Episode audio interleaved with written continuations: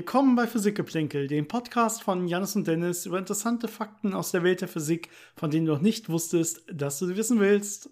Hi Janis. Hallo Dennis. Wir sehen uns über Skype und ich würde sagen, das erste Mal im neuen Jahr, oder? Ja, das kann man so sagen. Also fast. Ich glaube, wir haben uns ja auch, äh, wir haben Silvester miteinander verbracht. Ich glaube, also nicht äh, körperlich, aber auch online in einer Freundes-Online- Party-Konferenz, wie auch immer man das nennen will, wie man das heutzutage halt so machen muss. Ja, vor allem, wenn Leute krank sind. Also ohne Corona ja. sogar, aber äh, es gibt ja mittlerweile auch wieder andere Erkältungskrankheiten, die grassieren. Deswegen ist es ja. in jedem Fall dann eine gute Idee, da nicht äh, Leute ja, persönlich zu treffen. auch an, dass ich, dass ich selber auch ein bisschen krank war während, äh, während äh, des Jahreswechsels und auch noch ein, zwei Wochen danach. Das war ein bisschen dumm, aber immerhin kein, genau, kein Covid. Ähm, aber deswegen jetzt auch gerade erstmal nur wieder per Video, auch wenn sich das hoffentlich bald ändern sollte. Und ja, ich kann nur fragen, wie sind dir die ersten Wochen des neuen Jahres vergangen? Ja, die sind so wie die letzten Wochen des alten Jahres ausgeklungen sind, mit äh, sehr viel Zeit im Labor, sehr viel Verzweiflung und äh, leichten Fortschritten. Das ist so Immerhin das Hauptsächliche. leichten Fortschritten. Das, genau. Das heißt, es geht so in die richtige Richtung und nicht in die falsche Richtung. Es, es geht mittlerweile in die richtige Richtung. Ja. Okay, sehr schön. Dann hoffen wir weiterhin alles Beste und du hast offensichtlich weiterhin viel zu tun. Bei uns soll es jetzt auch weitergehen. Und ähm, ja, ich weiß nicht genau, wann wir gesagt hatten, wann wir wieder starten. Äh, heute ist der 16. Sonntag und wir werden das aber erst jetzt in einer Woche rausbringen. Einfach weil es jetzt schon relativ spät ist und ich mich auch noch nicht komplett fit fühle. Und wir dachten uns, wir haben ja nicht genau gesagt, glaube ich, wann wir wieder anfangen mit äh, ja, dem, dem diesjährigen Saisonstart, wenn man so will, des Podcasts und dachten, dann können wir es auch eine Woche nach hinten noch legen und dann äh, sind wir nicht direkt wieder hinten dran, was, was den Podcast angeht. Ich glaube, wir hatten gesagt im Januar. Ja, ich glaube, so Mitte Januar hatten wir gesagt und ich glaube, das passt schon. So, das, das, das ist okay. Ich hoffe, ihr seid auch, äh, auch alle gut ins neue Jahr gekommen. Ja, also nochmal willkommen an alle Hörer im Jahr 2022. Ähm, auch von unserer Seite. Und ähm, ja, wir haben ein spannendes Thema mitgebracht. Etwas, was in den letzten Wochen sehr, sehr aktuell war und worüber wir auf jeden Fall reden mussten, auch wenn eigentlich gerade quasi noch Pause war. Und deswegen müssen wir das heute einfach nachholen. Und ihr habt uns auch Fragen dazu gestellt. Dementsprechend bauen wir das heute auch ein. Und bevor wir über das, wie ihr ja alle schon wisst, James Webb Teleskop reden, weil es ja auch im Titel vorkommt, habt äh, ihr uns natürlich auch äh, wieder, gerade während der Feiertage, habt ihr viel quasi Zeit gehabt zu philosophieren und habt uns dementsprechend relativ viele Fragen zukommen lassen, die wirklich teilweise sehr spannend sind. Und ich denke, Janis, wie ist die Reihenfolge? Wollen wir mit den Fragen anfangen oder mit Würde ich sagen, ja. Das war eine Oder-Frage. Du kannst nicht Ja antworten. Fragen zuerst, okay. Sehr schön. Dann würde ich sagen, wir teilen die Fragen so ein bisschen auf. Also wir haben relativ viele bekommen. Ich würde sagen, wir fangen einfach mal an und gucken irgendwann, ähm, ähm, ja, wann wir sagen, es ist jetzt genug und machen dann nächste Woche einfach weiter da, wo wir heute aufgehört haben. Ähm, damit das nicht zu überfrachtet und zu lang ist und dann nächste Woche einfach gar nichts mehr da ist oder nur noch ganz wenig da ist, würde ich jetzt zumindest so sagen. Ja. Dann gucke ich mal und ähm, wie, vor, wie immer vorweg, ganz kurzer Disclaimer, wenn ihr uns auch Fragen senden möchtet, wie immer entweder über unsere Social Media Kanäle auf Instagram oder Facebook, äh, Physik-Geplänkel, da findet ihr uns oder über unsere E-Mail-Adresse physikgeplänkel.gmail.com, Physikgeplänkel zusammengeschrieben, Geplänkel mit AE. Und ähm, ich gehe mal in unseren Instagram-Account rein zuerst. Und da kann ich jetzt vorweg schon mal sagen, da hat uns äh, der gute Timo direkt mal gesagt, hey, mach doch mal eine Folge über das James Webb Teleskop. Ja, wird jetzt gemacht. Kommt hinten im Abschluss. Also das ist direkt mal abgearbeitet, diese Frage. Das ging Vielen schnell. Dank für für diesen Vorschlag. Genau, den nehmen wir natürlich gerne auf. Da müssen wir ein paar Worte zu sagen. Ähm, auch wenn es jetzt nicht die ähm, detaillierteste, größte Folge wird, weil es ja noch keine spannenden Erkenntnisse gibt, ähm, sonst, äh, sondern ja, das wird natürlich erst, die ersten Bilder kommen irgendwann im Sommer frühestens oder sowas. Das heißt, das wird noch ein bisschen dauern. Aber man kann schon mal so ein bisschen erzählen, was will man überhaupt messen und wie ist das Ganze bisher gelaufen und so weiter. Das, darum geht es heute so vor allen Dingen. Dann ähm, hat uns Mike geschrieben. Und zwar hat ähm, Mikes Tochter zu Heiligabend ähm, sogenannten Space Sand oder auch Kinetic Sand bekommen. Und er fragt sich jetzt, wie zum Teufel das funktioniert. Er schreibt selber, nur durch ein bisschen Druck springt das wieder komplett aus der Form und wird wieder eine fast fließend trockene Masse. Könnt ihr mir da weiterhelfen? Janis, was ist das überhaupt, dieser Space Sand? Hast du darüber irgendwie was gefunden? Ja, das ist so ein äh, ganz interessantes Spielzeug, äh, vor allem für Kinder, aber auch für Erwachsene. Ähm, also es ist im Prinzip Sand, wie man das so kennt. Aber der hat ein bisschen andere Eigenschaften als normaler Sand. Der ist ein bisschen ja leichter zu ähm, manipulieren, leichter da reinzugreifen. Man kann dann da Formen draus machen und die auch wieder sehr leicht äh, kaputt machen. Und ganz interessant ist, wenn man den in Wasser wirft, dann äh, wird er relativ stabil und bildet so eine silbrige Hülle um sich herum. Ähm, das ist dann so eine Lufthülle. Und der einfache Trick dabei ist, man hat normalen Sand und der ist mit so einem Silikonöl beschichtet. Das heißt, diese ganzen einzelnen Sandkörner sind hydrophob, die stoßen Wasser ab. Und das erklärt dann schon mal, warum im Wasser die Eigenschaften eben so sind, dass das möglichst äh, versucht, äh, ja, von dem Wasser wegzukommen. Das heißt, sich einfach äh, schön kompakt macht, damit die Oberfläche, die mit dem Wasser in Berührung ist, möglichst klein ist. Und dann sammelt sich da auch leicht so ein äh, Luftfilm drumherum, was dann eben diesen silbrigen Glanz erzeugt. Und das andere, was man natürlich hat, ist dieses Silikonöl äh, ähm, die man da um diese einzelnen Sandkörner drum hat, die können natürlich auch miteinander äh, interagieren. Das heißt, wenn diese Sandkörner aneinander kommen, dann können die so eine leichte äh, Verbindung eingehen, also so ein bisschen stärker aneinander reiben, als man das normalerweise hätte. Und dadurch kriegt man dann so eine leichte ja, Festigkeit, die man aber auch sehr leicht wieder durch äh, ein bisschen Druck oder Bewegung äh, auflösen kann. Das heißt, ähm, das ist keine sehr starke Verbindung, aber schon so ein bisschen äh, sowas, was ausreicht, um Sachen zu bauen und die dann eben doch wieder sehr leicht äh, auseinandernehmen zu können. Ja, man kann sowas auch relativ leicht selber bauen. Ich habe mal auch kurz mal reingeguckt. Also man kann das bestimmt viel besser machen, wenn man da chemisch irgendwie noch mal irgendwie das Ganze optimiert quasi. Aber wenn man sich das selber so grob herstellen will, reicht es hier wirklich so eine Art ähm, nicht Newtonsche Flüssigkeit herzustellen, einfach mit Öl statt Wasser. Das heißt, ich nehme irgendwie Mehl oder Speisestärke oder sowas und äh, mische das einfach mit Öl äh, in einem gewissen Verhältnis. Da muss man selbst gucken, wann das irgendwie eine vernünftige äh, ja, äh, Feuchtigkeit, also Ölfeuchtigkeit, wenn man so will, ergibt. Und dann sollte das schon ungefähr diese Eigenschaften haben, äh, die du gerade besprochen hast. Ja, man kennt das vielleicht von so ähm, nicht-Newtonschen Flüssigkeiten, die normalerweise auf Wasser beruhen. Also ich habe halt meine Speisestärke oder mein Mehl und mische das halt mit Wasser, bis es so eine richtig schöne feste Masse auch wird, äh, wo man aber noch, ähm, ja dann mit, wenn man, im Prinzip, wenn man langsam durch diese Masse geht, dann ist es wirklich flüssig.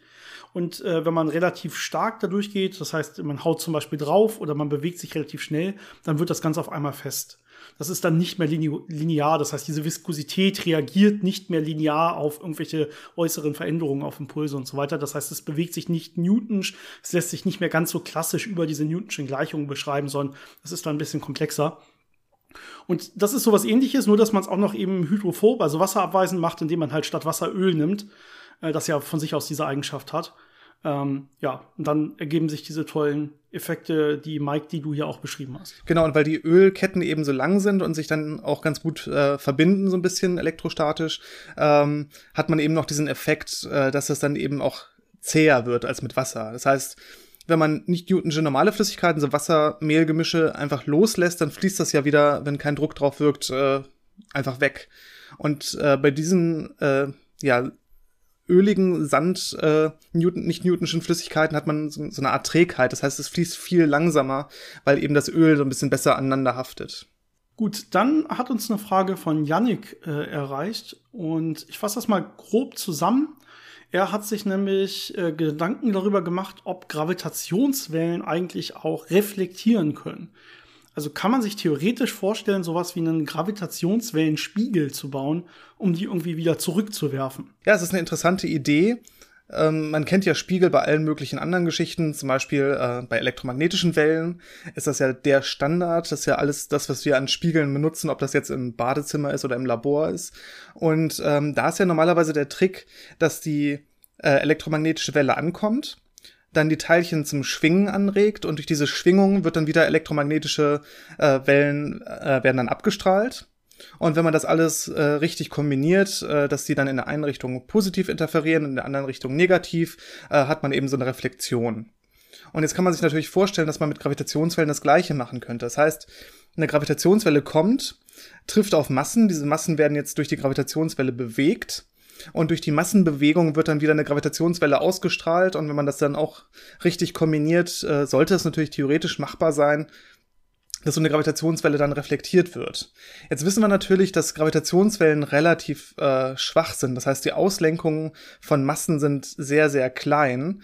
Ähm, deswegen könnte man jetzt vermuten, bei den Gravitationswellen, die man so gemessen hat, ähm, die so ja, Frequenzen von ein paar hundert Hertz hatten, äh, dass man da doch sehr viel, sehr große Massen haben müsste, die dann durch diese Gravitationswelle bewegt werden und dann auch sehr viele von den Massen hintereinander, die dann so äh, dadurch angeregt werden, dass sie konstruktiv interferieren, äh, um eine Reflexion zu erzeugen. Das stelle ich mir schwierig vor, aber wir haben ein Paper gefunden, wo äh, ein paar Physiker das äh, theoretisch berechnet haben für sehr hochfrequente Gravitationswellen, die äh, auf, ein, ja, auf so einen supraleitenden, äh, wie soll man es beschreiben, auf so ein supraleitendes Objekt äh, treffen und da eben bei sehr hohen Frequenzen äh, Ladungen und auch Atome verschieben können und äh, dadurch dann eben es möglicherweise erlauben könnten, wirklich äh, messbare Reflektivitäten von Gravitationswellen zu erzeugen. Ja, und zwar extrem identisch zu dem, wie man sich auch so einen Spiegel vorstellen würde bei elektromagnetischen Wellen. Ne? Der große Unterschied zwischen den beiden Wellen ist ja, dass die Gravitationswellen selber eine Quadrupolwelle ist. Ja, das heißt, die hat ähm, ja nicht nur diese eine Schwingungsebene, in der das Ganze sich bewegt, wie zum Beispiel das elektrische Feld bei der elektromagnetischen Welle, sondern das geht ja irgendwie, es wird ja immer in die eine Richtung äh, quasi gestreckt und äh, senkrecht dazu in die andere Richtung dann gestaucht und dann wieder andersrum. Und das müsste man eben auch bei so einem Spiegel dann realisieren. Das heißt, man hätte dann zum Beispiel so eine Platte, ja, und äh, wenn jetzt die Gravitationswelle darauf trifft, würde zum Beispiel Ionen in dieser Platte anregen, in die eine Richtung nach oben und unten zu wandern und dafür in die andere Richtung würde es dann auf die Plattenmitte zugehen oder so. Also man hätte da jetzt auch diese Quadrupol-Bewegung in dieser Platte. Und wenn man das jetzt noch ähm, ja mit den richtigen Frequenzen und am besten noch supraleitend und da kann man extrem viele Verfahren sich ausdenken, wie man das irgendwie verstärken kann. Äh, wenn man sich das gut überlegt, dann kann man da wohl so ein, so Spiegel basteln, so rein theoretisch. Ja, das ist noch weit, weit, weit weg von der Praxis, aber ähm, es gibt zumindest theoretische Überlegungen und eigentlich wäre es nichts anderes als ein elektromagnetischer Spiegel. Was ganz interessant ist dabei, ähm, ist, dass äh, wenn man sich anguckt, wie effizient eine Masse Gravitationswellen abstrahlt, also welche Helligkeit quasi so eine Masse in Gravitationswellen hat, dann hängt das natürlich einmal von der Masse ab. Also je, je größer die Masse, desto stärker ist die Gravitationswelle, die ausgestrahlt wird. Aber es hängt von der Frequenz ab in der sechsten Ordnung, also f hoch 6. Das heißt, wenn ich eine Masse bei sehr, sehr hohen Frequenzen oszillieren lasse, dann ist die ähm, die abgestrahlte Leistung in Gravitationswellen viel, viel, viel höher, als man das einfach in einem linearen Zusammenhang erwarten würde. Das heißt, man kann sehr viel dadurch gewinnen, dass man bei sehr hohen äh, Frequenzen Gravitationswellen ja, erzeugt oder auch dann spiegelt. Und das macht es dann wieder so ein bisschen greifbarer, als wenn ich eben bei diesen niedrigen Frequenzen, wo wir aktuell ja die Gravitationswellen aus dem Kosmos detektieren, das versuchen würde. Da wird es eben sehr schwierig. Aber wenn ich äh, die Masse klein machen kann, aber dafür die Frequenz sehr hoch machen kann, äh, kommt das wieder in einen Bereich, wo das vielleicht möglich wäre. Das ist eine sehr spannende Vorstellung auf jeden Fall. Ja, vielleicht kann man da sogar dann eine Art von neuer äh, Gravitationswellendetektor, also für diese extrem hochfrequenten äh, Sachen bauen, weil man natürlich auch, wenn ich es jetzt schaffe, da meine ähm, ich sag mal, Ionen auf dieser superleitenden Platte anzuregen äh, durch meine Gravitationswelle, ähm, die werden natürlich auch irgendwie, wenn ich das richtig baue, elektromagnetisch nachher wieder abstrahlen. Das heißt, ich kann im Prinzip ähm, Gravitationswellenenergie direkt umwandeln in elektromagnetische Energie. Und ich habe quasi einen Spiegel, wo ich Gravitationswellen raufschicke und dann äh, Licht ähm, zurückkommt, wenn man so will. Und das wurde in diesem Paper auch bedacht. Da wurden so Umwandlungsverfahren in die eine und auch in die andere Richtung. Das geht natürlich auch andersrum. Ich kann auch Licht draufschicken und dann, wenn ich das richtig mit der richtigen Quadrupol-Mode und so mache, dann nachher Gravitationswellen erhalten daraus. Und da kann man sich einiges vorstellen in dem Bereich. Gut, auf jeden Fall ein spannendes Thema, aber ja, nicht da, wo wir momentan realistisch irgendwas messen können, sondern das sind natürlich wirklich kleinste Änderungen. Ähm, ja, wir brauchen ja schon noch diese Riesenereignisse und ja, äh, diese, diese niedrigfrequenten Gravitationswellen, die wir dann letztendlich messen können mit unseren Detektoren. Eine weitere Frage, und jetzt wechsle ich mal rüber zu Facebook, die hat uns nämlich darüber erreicht von, vom Christian. Und ich, äh, wenn ich das mal kurz überfliege, hat er, glaube ich, drei Fragen insgesamt. Und ich werde die einfach mal nacheinander durchgehen, Janis. Mhm. Und zwar die erste dreht sich über die Kernfusion. Und zwar sagt er, bei Kernfusion, aber auch bei der Kernspaltung wird Energie frei, obwohl das komplett gegensätzliche Vorgänge sind. Wie kann das sein? Ich glaube, da haben wir schon mal ausführlich drüber geredet in Folgen über wahrscheinlich Kernspaltung und Kernfusion. Ähm, die Grundlage dafür ist die sogenannte Bethe-Weizsäcker-Formel. Ähm, die sagt einem so ein bisschen, welche Einflussfaktoren man hat auf die Stabilität von solchen Kernen und ob es energetisch günstiger ist, ob sie kleiner werden oder größer werden. Das heißt, ob ich, äh, wenn ich den Kern zum Beispiel spalte, Energie rausbekomme oder ob ich, wenn ich äh, zwei Kerne zusammenfüge, Energie rausbekomme. Und wenn man sich das alles so gegeneinander abwägt, sieht man, dass äh, bei, ich glaube, Eisen so der stabilste Kern ist. Ähm, und wenn man da drüber geht, also bei den ganzen schwereren Elementen ist es typischerweise energetisch günstiger, wenn die in äh, zwei Elemente zerfallen würden. Ähm, und bei den ganz leichten Elementen, so wie bei Wasserstoff oder Helium, ist eben eine Fusion energetisch günstiger. Das heißt, ich mache aus den kleineren Kernen größerer Kern. Das hängt dann damit zusammen, wie die elektrostatische Abstoßung im Kern ist durch die Protonen, äh, wie viel äh, ähm, starke Wechselwirkung ich habe zwischen den Protonen und den Neutronen, dass sie sich anziehen, äh, wie groß die Oberfläche im Verhältnis zum Volumen ist, ähm, wie die quantenmechanischen Zustände von den einzelnen Teilchen sind.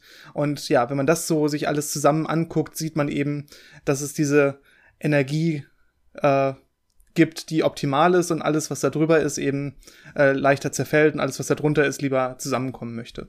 Ja, genau. Man will nachher erreichen, dass man irgendwie das Produkt, was dann entsteht, das soll im energetisch günstigeren Zustand sein. Das heißt, die Differenz an Bindungsenergie gewinnt man nachher. Ne? Und dann, je nachdem, von welcher Seite man kommt, hilft eben das eine oder das andere dabei, das zu erreichen. Man endet dann ja letztendlich immer beim Eisen. Das ist ja da ähm, ja im Prinzip dieser Zustand, wo es eigentlich ziemlich optimal ist, wenn man so will, im energetischen Minimum. Und äh, von da macht weder das eine noch das andere Sinn. Ja, deswegen wenn die Sonnen und so weiter genug Energie haben, dann brennen sie ja immer so bis zum Eisen. Das wäre dann die Fusionsrichtung und da endet das Ganze dann. Und genauso von oben, die meisten oder viele radioaktive Zerfälle enden auch irgendwann beim Eisen, äh, weil es da einfach dann keinen Sinn mehr macht, weiter zu zerfallen. Das ist dann immer, das Eisen ist quasi das Ende für, für beide Richtungen, wenn man so will. Die zweite Frage, äh, die Christian noch gestellt hat, ähm, lese ich einfach mal vor. Und zwar, man kann nur einen kleinen Teil des Universums beobachten. Warum weiß man dann so viel oder dann so genau, wie viel Materie im Universum existiert? Und kommt zu der Behauptung, dass Materie, aber auch Antimaterie fehlt. Kann das alles nicht außerhalb des beobachtbaren Raumes sein? Beziehungsweise, wenn man das Universum als unendlich annimmt, müsste dann nicht sogar die Materie unendlich sein? Ja, es ist ja immer so ein bisschen die Frage, worüber man redet. Normalerweise redet man ja über das beobachtbare Universum. Also den Teil, den wir wirklich sehen können und untersuchen können. Und in dem Teil ist natürlich diese, ja, dieser, diese fehlende Masse. Ähm, was darüber hinausgeht, also ob das Universum weitergeht, wie das dahinter aussieht und so, das sind ja Sachen, die wir nicht wirklich untersuchen können. Ähm, deswegen ist es immer so die Frage, ob man darüber spekulieren möchte oder nicht. Natürlich könnte es theoretisch sein, dass es da alles anders ist, aber solange wir das nicht wissen und nur diesen Teil, den wir beobachten können, haben, ist es ja natürlich erstmal naheliegend äh, anzunehmen, dass es danach auch so weitergehen wird. Also es ist keinen plötzlichen äh, abrupten Switch gibt und da die ganze Masse sich versteckt, die hier fehlt.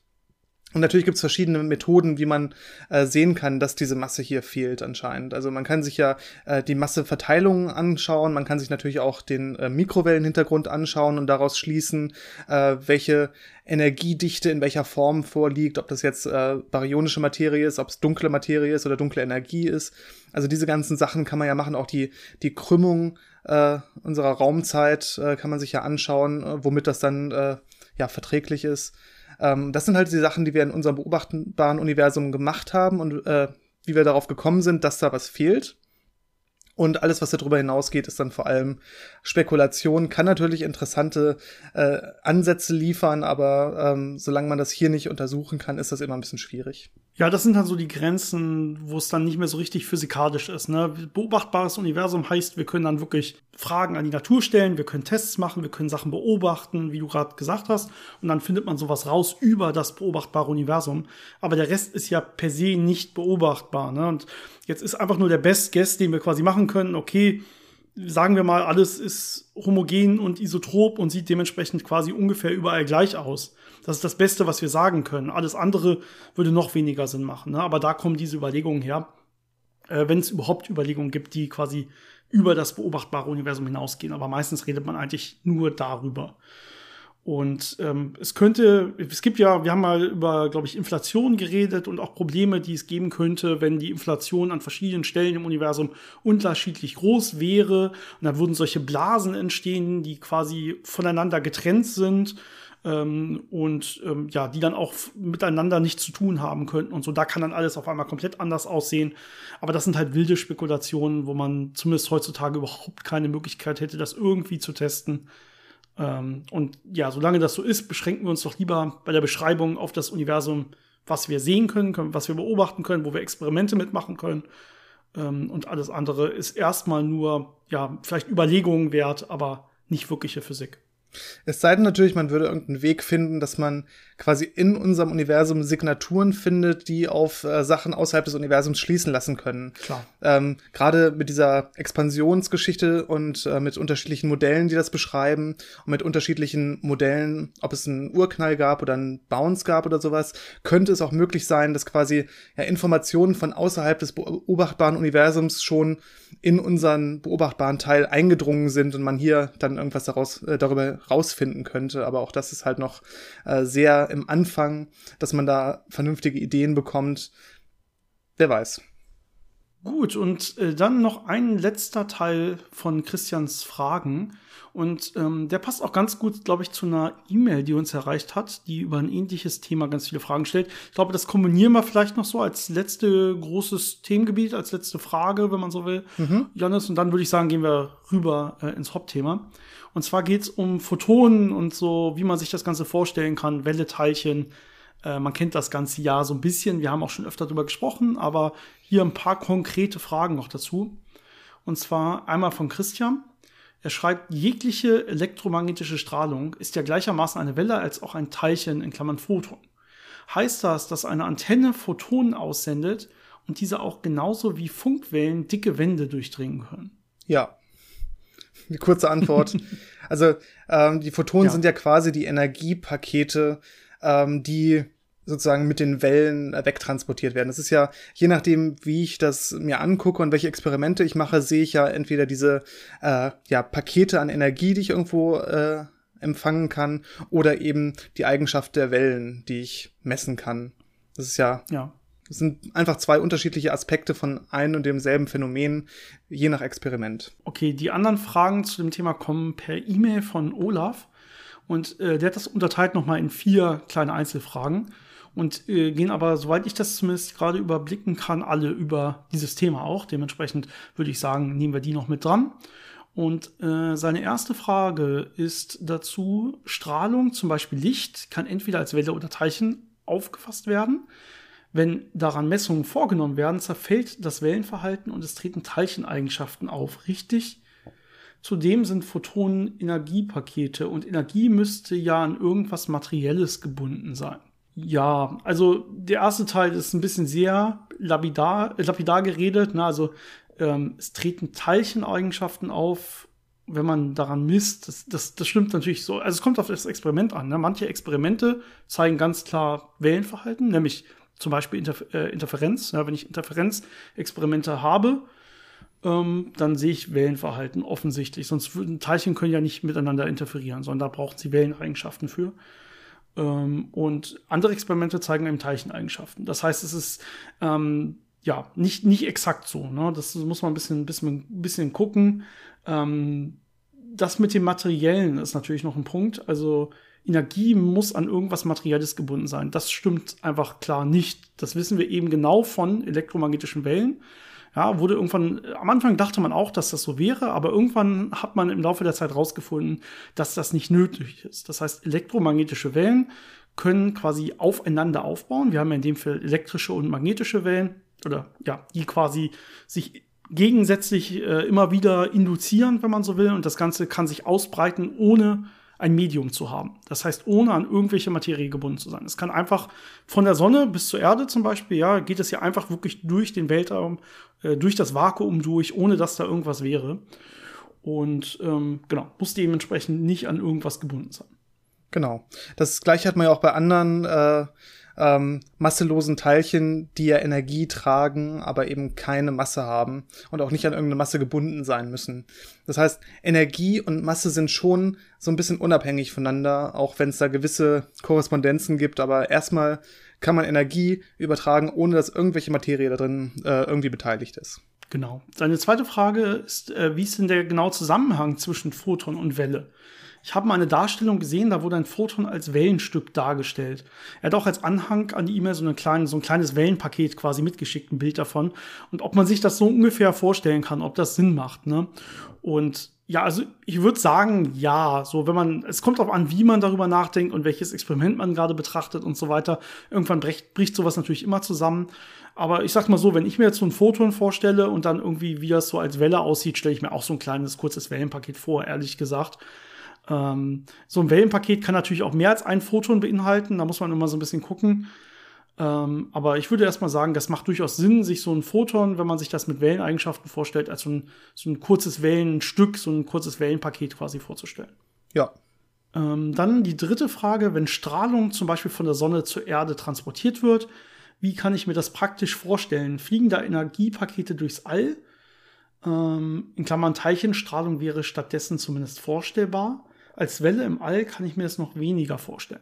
Ich glaube, das ist der Punkt, den ich vorhin schon mal angesprochen habe, ne, mit der Materie und dass wir eben kein Medium brauchen für elektromagnetische Wellen. Das heißt, es geht als Welle, aber die braucht keine Materie. Es ist keine Welle, wie du sie zum Beispiel bei Wasserwellen siehst, wo dann irgendwas selber quasi ja hin und her wackeln muss, sondern wir haben hier eben diese elektrischen und magnetischen Felder und die können auch so durch den Raum schwingen, ohne dass sie irgendein Medium brauchen. Das geht durchaus. Man muss halt sehr aufpassen, wenn man sich so eine Welle vorstellt. Dieses Wellige, das ist ja nicht irgendwie was Räumliches, sondern das ist ja einfach nur die quasi die Amplitude des elektrischen Feldes, das heißt die Stärke des elektrischen ja. Feldes, die sich äh, räumlich und zeitlich ändert. Das heißt, da ist nicht wirklich so was Gewelltes, was sich durch den Raum bewegt, sondern es ist einfach die Energie, äh, die sich dann durch den Raum bewegt und eben, äh, wenn man da etwas hat, was äh, elektrische Felder messen kann, dann wird es halt diesen ja, wellenförmigen Ausschlag registrieren, also diese wellenförmige Kraft äh, auf sich ausgeübt bekommen. Genau, die, die Ausbreitung selber ist geradlinig ne, von so einem Teilchen, von so einem Photon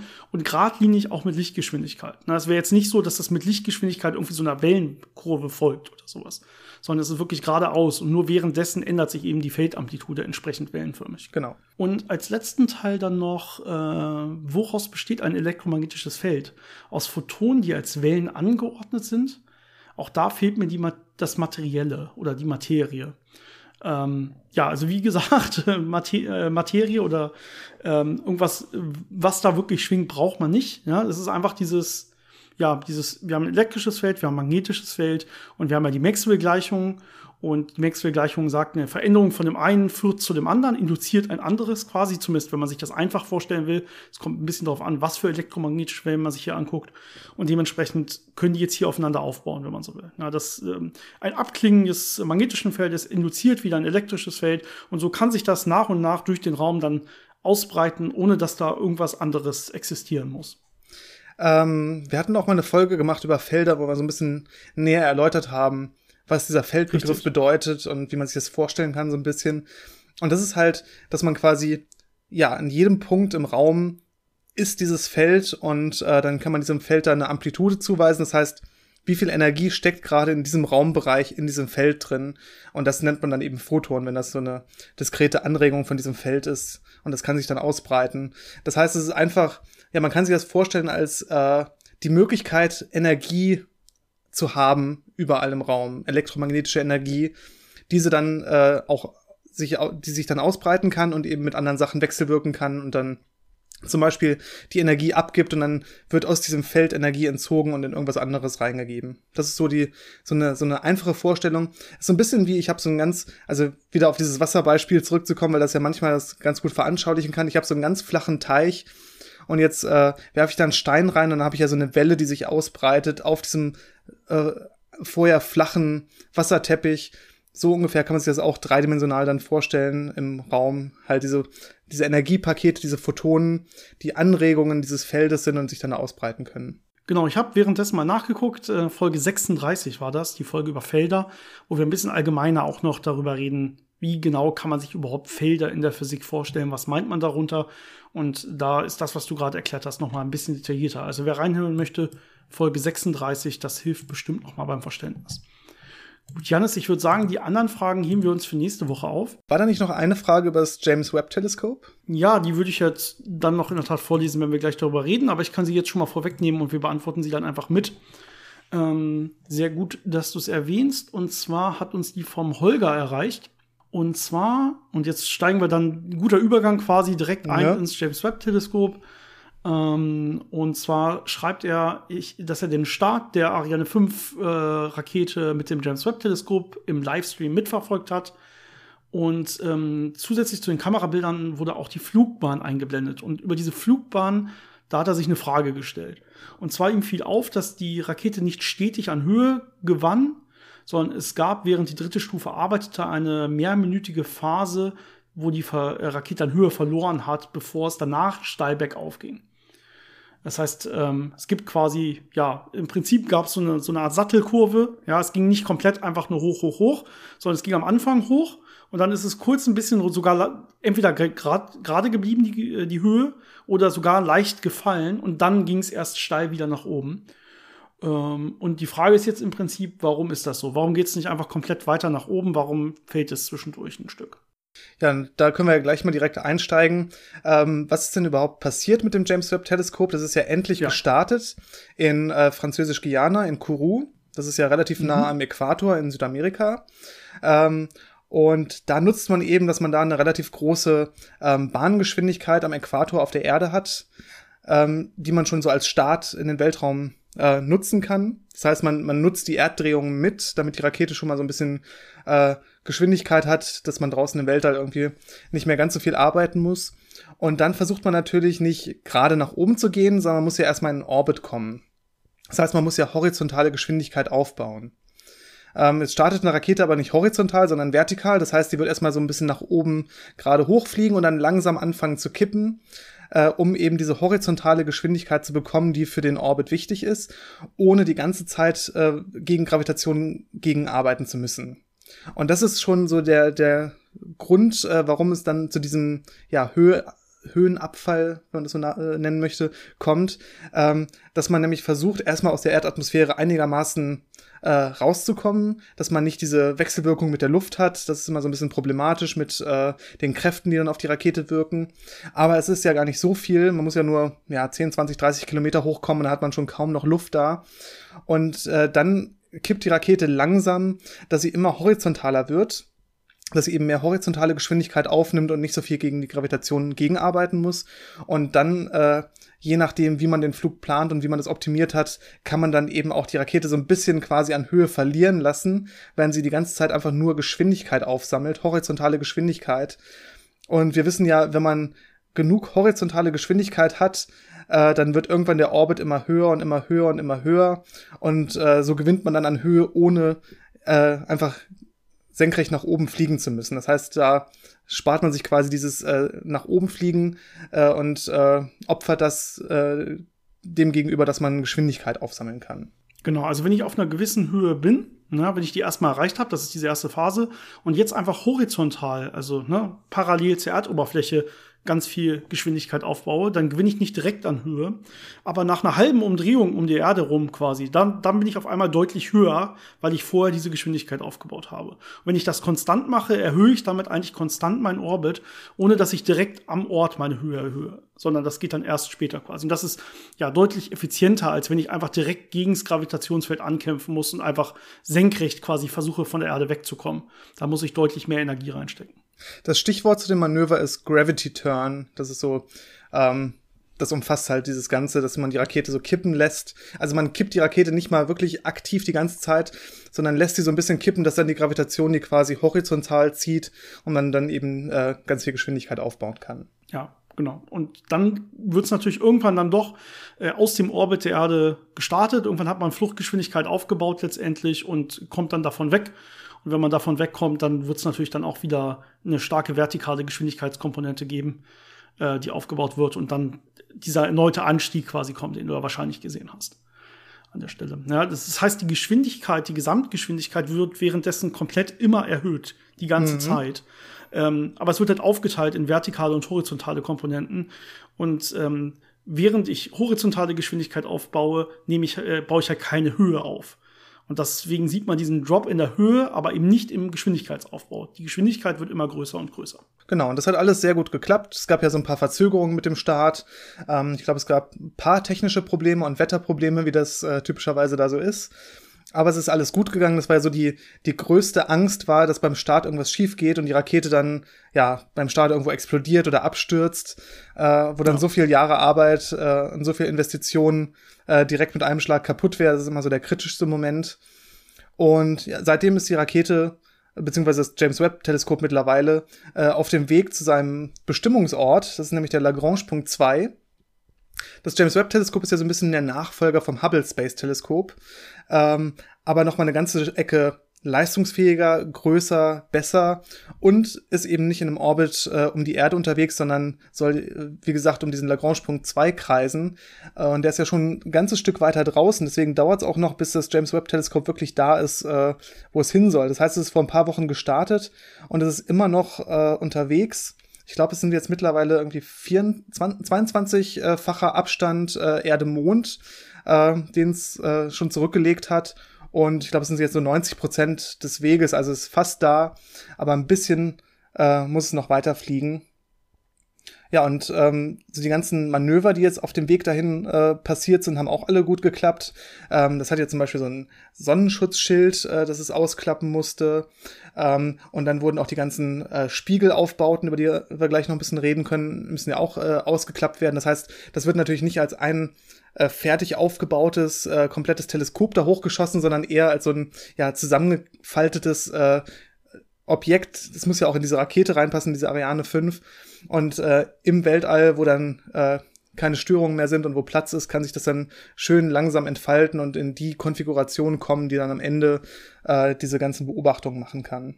Ja, das Wichtigste war letztendlich auch, dass das Ganze ja nicht zu viel zusätzliche Energie kostet. Ja, neben dem Haupt Problem, dass das Ganze nicht explodieren darf oder dass nichts kaputt gehen darf. Jetzt auch kein wichtiger Mechanismus natürlich und so weiter.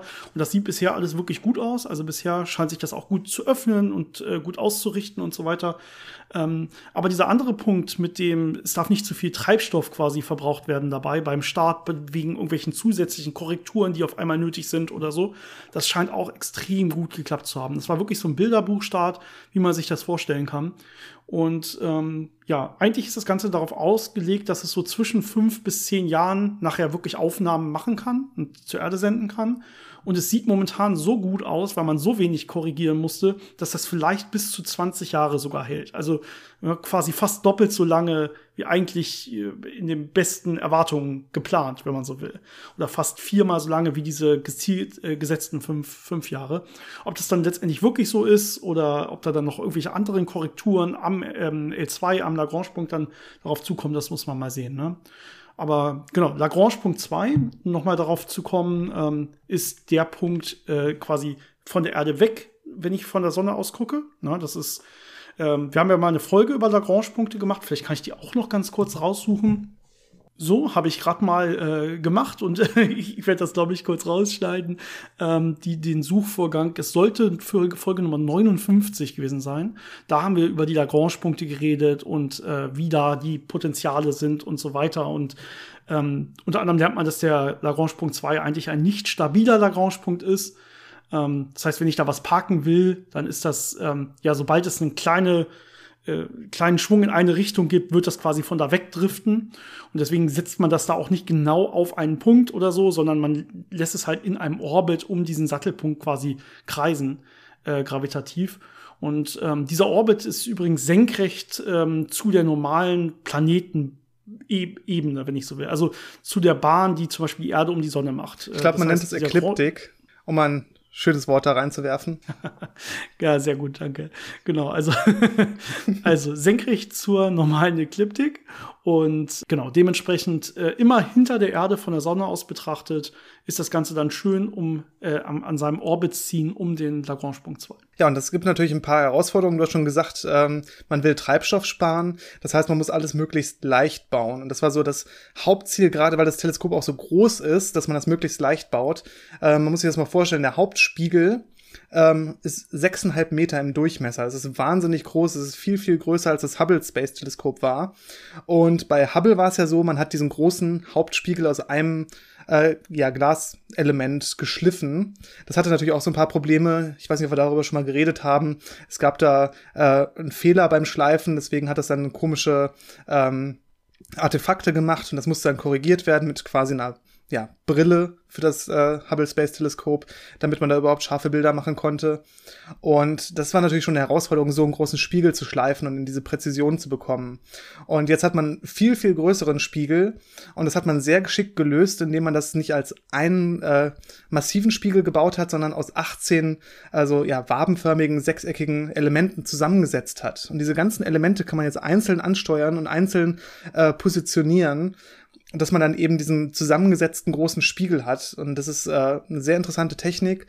Und auch diese einzelnen Spiegelelemente sind ähm, sehr leicht gebaut aus, ja, ähm, ich glaube, äh, sind das ähm, irgendwelche Komposite aus Graphit, äh, Epoxy-Strukturen. Ja. Da weiß ich nicht genau, äh, wie das zusammengesetzt ist, aber ähm, diese Leichtbauelemente, die man immer mehr ähm, sieht und die sehr viel Anwendungsmöglichkeiten haben. Und das ist dann mit einer dünnen Berylliumschicht äh, bedampft und da kommt dann nochmal eine dünne Goldschicht drauf als Spiegel. Das äh, soll ja im ja, Nahinfrarot- und Infrarotbereich arbeiten, dieses Teleskop. Das heißt, äh, es ist ein bisschen anders als so klassische optische Teleskope.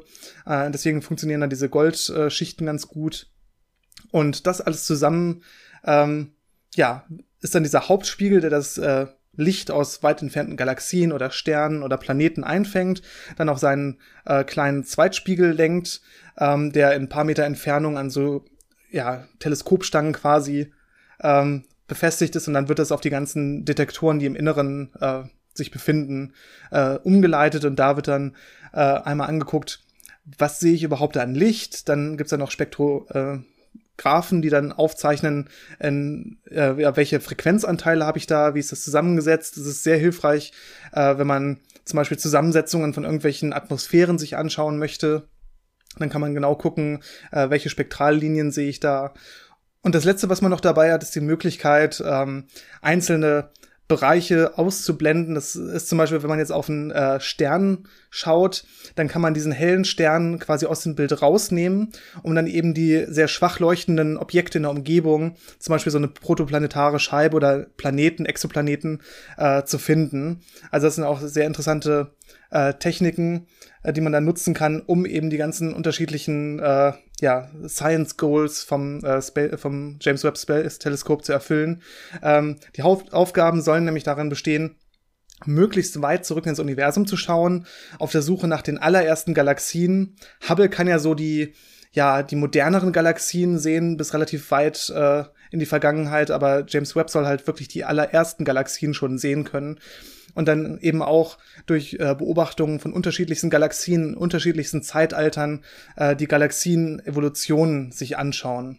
Das gleiche macht man dann nochmal auf einer etwas anderen Skala mit Sternen. Soll möglichst äh, früh in der Sternentstehung äh, sehr detailliert anschauen, was da passiert, aber dann auch so diese ganze Sternenentwicklung verfolgen bis zum Sterben von Sternen, dass man da diese ganzen äh, Prozesse viel detaillierter verfolgen kann und was ich gerade gesagt habe mit diesem Blocken von Sternenlicht, ähm, kann es natürlich auch sehr gut äh, dazu genutzt werden, nach Exoplaneten zu suchen und eben äh, durch den äh, Spektrographen, die, äh, wenn man eine Atmosphäre wirklich äh, auflösen kann, zu sehen, welche Elemente sind da in diesen Atmosphären, könnte da Leben sein, habe ich da irgendwelche äh, Signaturen von irgendwelchen Biomarkern. Mhm.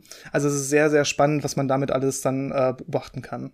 Ja, also drei große Sachen. Ne? Die, die Entstehung der ersten Galaxien, man guckt sehr weit zurück, dann Sternentstehung und solche Sachen und dann wirklich Suche nach Leben und auf Exoplaneten und so weiter, Zusammensetzung, sehr spannend. Wie genau wird jetzt entschieden, was davon quasi gemacht wird? Das ist jetzt im Prinzip noch die Frage, die man, über die man so ein bisschen sprechen kann. Ähm, das Ganze ist in Wirklichkeit relativ frei und es ist erstmal gar nicht so ganz klar, das ist jetzt das Teleskop, das wird genau das und das machen oder genau da und da hingucken, sondern das sieht so aus, dass man einfach Anträge schreibt. Das heißt, jeder auf der Welt, also jedes ne, Physikinstitut auf der Welt kann da jetzt quasi Anträge äh, schreiben, äh, wenn es eine spannende Idee hat. Wenn es sagt, ich habe hier einen Science Case, da macht es Sinn, mit diesem neuen Teleskop mal hinzugucken und da möchte ich was für rausfinden. Und dann gibt es ja so ein kleines Auswahlteam, ein Auswahlkomitee, was dann quasi sagt, okay, das ist es wert, äh, das kriegt jetzt mal Beobachtungszeit. Ne? Ein, zwei Wochen oder so kriegt das jetzt Beobachtungszeit. Und das wird natürlich auf Jahre hinweg ist das Ganze schon vergeben. Ich glaube so zwei Jahre oder sowas. Und das äh, wird dann jetzt immer noch weiter vergeben, bis die, bis die vollen, was weiß ich, 10 bis 20 Jahre irgendwann vergeben sind an Beobachtungszeit. Und wenn irgendwas Neues aktuell ist, kann man natürlich dann noch hin und her schieben und so ein bisschen. Aber deswegen wird es nicht nur diese drei Sachen geben. Mit denen wird natürlich erstmal hausieren gegangen und es wird gesagt, hey, das ist das, was wir brauchen, um das Ganze überhaupt finanzieren zu können. So, es kann durchaus sein, dass hier irgendwelche kleinen Institute oder so irgendwelche extrem spannenden Ideen haben, die man auch machen könnte, die aber nichts mit diesen Sachen zu tun haben, die wir gerade genannt haben, die dann aber trotzdem damit natürlich auch untersucht werden können. Also es wird durchaus von verschiedenen Teams betrieben. Verschiedene Teams können sagen, wo es gerade hingucken soll, welche Geräte da gerade quasi aktiv sein sollen äh, und so weiter. Und dann kann man einfach mal schauen, was sich nachher dabei ergibt. Das steht quasi der gesamten Menschheit zur Verfügung. Genau, es gibt da so, so drei quasi Bereiche dieser ähm, Sachen einbringen. Es gibt einmal von denen, die das wirklich äh, ähm, finanziert haben und betreiben. So ein paar Sachen, wo man einfach demonstrieren möchte, was es kann und so ein paar ja, grundlegende Sachen, wofür es quasi gebaut wurde. Und dann gibt's die ganzen Institute, die äh, aktiv daran an der Entwicklung mitgearbeitet haben. Die haben quasi auch so ein paar Timeslots reserviert, wo sie dann Sachen äh, sich anschauen können. Und wie du dann gesagt hast, der Rest der Zeit ist dann frei für jeden, der eine wirklich gute Idee hat, die dann ausgewählt werden, äh, um das eben für sich nutzen zu können. Das ist eine sehr spannende Geschichte. Ähm, was vielleicht noch ganz interessant ist von der Technologie und dem Aufbau. Wir haben jetzt vor allem über das Teleskop selber, also über die Optiken gesprochen. Ähm, aber natürlich kann man so ein sensitives Teleskop nicht einfach da irgendwo im All rumfliegen lassen und dann so halb an der Sonne vorbeigucken lassen und dann trifft er das ganze Licht drauf und so. Deswegen ist der Hauptspiegel sehr gut geschützt durch so ein, ja, sieht aus wie ein Raumschiff aus Star Wars, ähm, durch so ein, ähm, ja, das stimmt. so ein Unterbau, so ein, äh, so ein Schild, das vor allem Sonnenstrahlung abhält. Äh, auch ganz interessant gebaut aus fünf Schichten, äh, aus auch wieder Polymeren und mit Aluminium beschichtet, wie so ein Sandwich. Und das ist eben dafür da, diese ganze Wärmestrahlung zu reflektieren. Hat nämlich relativ große Temperaturunterschiede. Äh, auf der einen Seite hat man ja im Moment so 50 Grad und es kann auch über 100 Grad heiß werden. Und auf der anderen Seite hat man seine minus 200 Grad oder weniger. Wenn man das jetzt alles auf dem Hauptspiegel hätte, diese Temperaturgradienten, äh, dann wäre es natürlich sehr schwierig, das vernünftig zu alignen und da irgendwelche Beobachtungen zu machen. Deswegen muss man das vernünftig dagegen abschirmen äh, mit dieser neuen Technologie. Und dieses Sonnenschild ist auch ziemlich groß. Typischerweise gibt man ja sowas in äh, Fußballfeldern an bei äh, solchen wissenschaftlichen äh, Geräten. Ähm, ja. Aber aus aktuellem Anlass hat man anscheinend da den Tennisplatz genommen ich glaube, das ist schon ein bisschen vorher gewesen. Wahrscheinlich konnten die schon in die Zukunft schauen damit. Äh, auf jeden Fall ist dieses, äh, dieses Sonnenschild ungefähr so lang wie ein Tennisplatz und auch fast so breit, also schon massiv groß. Ja, circa ein, 21 mal 14 Meter. Damit wahrscheinlich, äh, wer lieber bei dem anderen Bild bleibt, irgendwie ein Fünftel Fußballfeld oder sowas. wenn man sich das besser vorstellen kann. Aber genau, ähm, das ist dieses riesen Sonnen, dieser riesen, riesen Sonnenschild, ähm, der aus fünf Lagen Kapton besteht. Das Ganze ist dann noch schön beschichtet, dass auch ähm, ja, ionisierende Strahlung, die darauf trifft, möglichst nicht kaputt macht und so weiter. Und das schirmt das Ganze auch nicht nur von der Sonne selber ab, sondern auch noch ähm, ja, von den eigenen Komponenten, die warm werden, also von der eigenen Energieversorgung vor allen Dingen, sodass möglichst äh, diese ganze Wärme nicht mit ins, äh, ins Teleskop kommt quasi. Man muss es von all, vor allem abschirmen. Wichtig ist ja auch bei diesen Infrarotsensoren, die dann wirklich das äh, Infrarotlicht am Ende ja auffangen und detektieren und das dann in elektrische Signale umwandeln. Die müssen auch sehr stark gekühlt sein, damit da kein äh, ja, thermisches Rauschen, keine Artefakte entstehen. Das heißt, da muss man eben noch mal extra extra aufpassen und das auch teilweise noch aktiv ja. noch weiter runterkühlen, dass man eben möglichst sensitiv damit ist. Genau, ne, wenn es eine gewisse Wärme hat, wenn einfach das Material dieses Detektors eine gewisse Wärme hat, dann wird es auch Wärmestrahlung aussenden. Und genau die will es ja detektieren. Das heißt, das wäre dann so, eine, so ein eigeninduziertes Rauschen, wenn man so will. Und das kriegt man natürlich nur runter, indem man den ganzen Detektor komplett runterkühlt. Und ähm, vielleicht noch ein bisschen zum Auflösungsvermögen, das man damit erreichen kann, äh, wenn man sich Wärmestrahlung und Infrarot äh, anguckt ist, also das, das Hauptbeispiel, was da gegeben wird, ist, wenn ich von der Erde auf den Mond gucke, das sind ja schon ein paar hunderttausend Kilometer, dann könnte ich mit diesem Teleskop die Wärmestrahlung von einer Hummel sehen. Das ist, äh, ja. normalerweise hat man dieses Beispiel ja immer, ich kann eine Münze in der und der Entfernung sehen, aber Münzen machen nicht so viel Wärmestrahlung wie jetzt so eine schöne Hummel, die gerade fliegt. Deswegen ist das ein schönes Beispiel. Aber das ist natürlich ein wahnsinnig äh, gutes Auflösungsvermögen, das man da hat. Ja, ich frage mich auch, wie, wie lange so eine Hummel dann auf dem Mond wirklich rumfliegt und Wärme aussendet. Das ist, ja, ich weiß nicht, ob das Beispiel so gut ist. Aber ja, man kann sich dieses enorme Auflösungsvermögen auf jeden Fall an der Stelle vorstellen. Das ist äh, wirklich, wirklich krass. Und deswegen gucken wir uns dann auch letztendlich wirklich Sachen an, die man wahrscheinlich vorher so noch nie gesehen hat. Ne? Und es kann durchaus sein, wie gesagt, die ersten Bilder kommen wahrscheinlich so frühestens im Sommer, ähm, dass man direkt auf den ersten Bildern irgendwie irgendwas sieht, was wir so nicht dachten, dass es da draußen existiert. Dass man direkt mal Oh sagt und irgendeine riesen neue Erkenntnis vorliegt. Kann sein, ne? muss nicht sein, aber das wünscht man sich natürlich als Physiker. Und das ist wirklich so ein großes neues Auge ins Universum. Da kann einiges auf uns zukommen. Und ich glaube, am Anfang ist es auch geplant, dass man erstmal so, ein, so ein bisschen grob in alles so ausprobiert, was es so kann. So um zu demonstrieren, das ist unser neues Teleskop und das kann es alles, bevor man dann in diese kleinen Detailexperimente von diesen einzelnen Instituten und so weiter geht, dass man erstmal das große Ganze quasi anguckt, ob man irgendwas ja, direkt sehr Interessantes findet, wo man dann erstmal näher reingucken muss, quasi. Das heißt, das wird erstmal eine spannende Zeit, so die ersten Bilder, die kommen. Genau, natürlich ähm, werden auch die Entscheidungen, wer wie viel Beobacht Beobachtungszeit bekommt, davon abhängen, was man so entdeckt und was man dann Klar. daraus schließt und was man dann noch genauer anschauen möchte. Deswegen ist das alles auch noch sehr ja, offen gehalten, was dann am Ende wirklich beobachtet wird. Da kann man nicht von Anfang an sagen, ich möchte genau das sehen und das sehen. Und ich weiß ja, bei dem, bei der Sonne wird ein Planet sein, der wird die Atmosphäre haben, deswegen müssen wir da noch mal genauer hingucken, sondern das wird ja erst mit der Zeit dann rausgefunden werden. Ja, es wird sehr, sehr spannend in den nächsten Jahren. Ja. 10 Jahren, 20 Jahren? Ja, wie gesagt, das, das Ende ist dann bestimmt, je nachdem, wie lange der Treibstoff reicht. Der hat zwar, das Ganze hat zwar einen stabilen Orbit um diesen Lagrange-Punkt, ähm, aber er ist nicht unendlich stabil. Ne? Nichts ist unendlich im Weltraum und das Ganze braucht schon hier und da immer wieder Korrekturen. Es wäre ja, jetzt heißt, natürlich ähm, spannend zu spekulieren. Ähm, damals bei Hubble war es ja so, und Hubble ist ja in einem Orbit um die Erde gewesen. Da hatte man ja das Problem, dass der Spiegel nicht funktioniert hat. Und deswegen ist man dann mit dem Space Shuttle da hochgeflogen und hat das dann mhm. korrigiert. Ja. Das heißt, es gab wirklich so Wartungsmissionen zum Weltraumteleskop, äh, wo man dann die Sachen, ja, korrigieren konnte und Sachen ändern konnte. Ähm, und so wie sich die Raumfahrt im Moment entwickelt, äh, gerade auch mit der Zugänglichkeit und äh, den Kosten, ähm, gerade auch was SpaceX angeht zum Beispiel, wäre es ja vielleicht auch gar nicht so undenkbar, dass dann in 15 Jahren äh, eine Mission einfach zum James Webb Teleskop hochfliegt und das nochmal neu betankt. Wenn das das Einzige ist, was dann äh, quasi die Lebenszeit begrenzen sollte, wenn nicht auch äh, durch Strahlung oder durch andere mhm. Geschichten dann die anderen Komponenten äh, mit der Zeit äh, degradieren.